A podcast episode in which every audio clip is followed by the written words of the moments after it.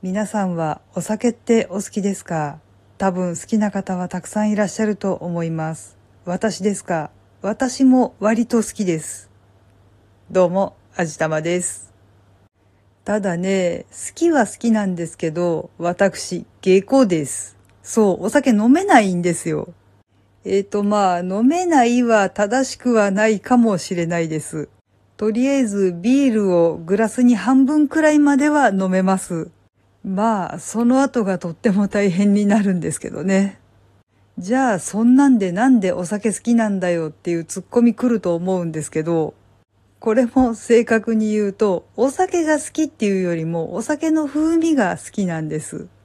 だから、あの、長屋の酔わない梅酒の CM、私、梅酒がお酒じゃなかったらもっと好きかもしれないっていう、あれですね。そう、まさにあれ。お酒がお酒じゃなかったらもっと好きかもしれない。うん、自分でも何を言ってるのかわかんなくなってきちゃったんですけど。それこそまあ、酔わない梅酒とか、ノンアルコールビールとか、ワイナリーで作られてる甘くないブドウジュースとか、そういうなんかこう、お酒飲んでる気分だけ味わえる、限りなくお酒の風味がする、でもアルコール入ってない、そういう飲み物がとても好きです。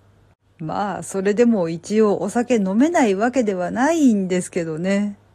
ただ私、アルコール分解酵素をほとんど持ってないっていうか、ないんじゃないかなっていうレベルみたいで、飲むとほろ酔いっていう段階がなくなるんですよね。全くシラフから一気に酔っ払いになるっていうね、困るんですよね。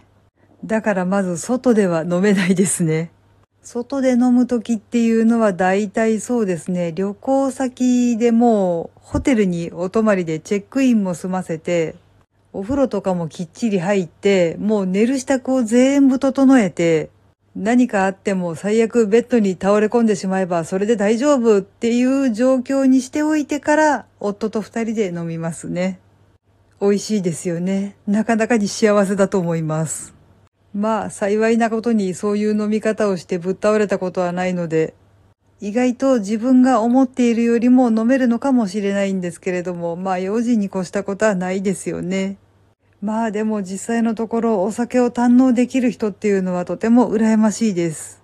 まあ中には飲まないとやってられないっていうストレスフルな人とか、飲まないと逆に色々と問題が出るっていうちょっと周りの手助け必要かもしれない方もいらっしゃるようではあるんですけど、楽しくお酒飲める人って本当に羨ましいと思います。アルコールが大丈夫だったらな私もそんな風に楽しくお酒飲めるのになーってものすごく思うんですけどね。こればっかりはしょうがないですね。で、私がこれを悲しい、残念だなーって思う一番の理由っていうのが、私の母方の方の親戚一族が、ほとんど枠なんですよ。ザルですらない。もう、引っかかりが全くない。完全に枠の人たちなんですよ。当然母もそうだし、私妹が一人いるんですけど、妹もそうなんですよ。私だけなんですよ、お酒飲めないの。で、父方の方の親戚が、父も含めてね、完全に下戸なんですよ。私はどうもそちらの方の血を引いてしまったみたいで、なんかもう、残念ですよね。いやまあ、お酒飲めなくても別に生死には関わらないけど、せっかくだったらやっぱり楽しく飲める方になりたいとかって思うのは私のわがままですか？そうですかまあでも周りに言わせると私は常にシラフで酔っ払いだそうなので、お酒飲めなくても特にあまり問題はなかったみたいです。ただこれが褒め言葉なのかどうかっていうのは未だにわかりません。うーん、いいや、多分褒められていたんだろう。そういうことにしておきましょう。はい。というわけでなんかよくわからなくなってきたので今回はこんな感じにしてみたいと思います。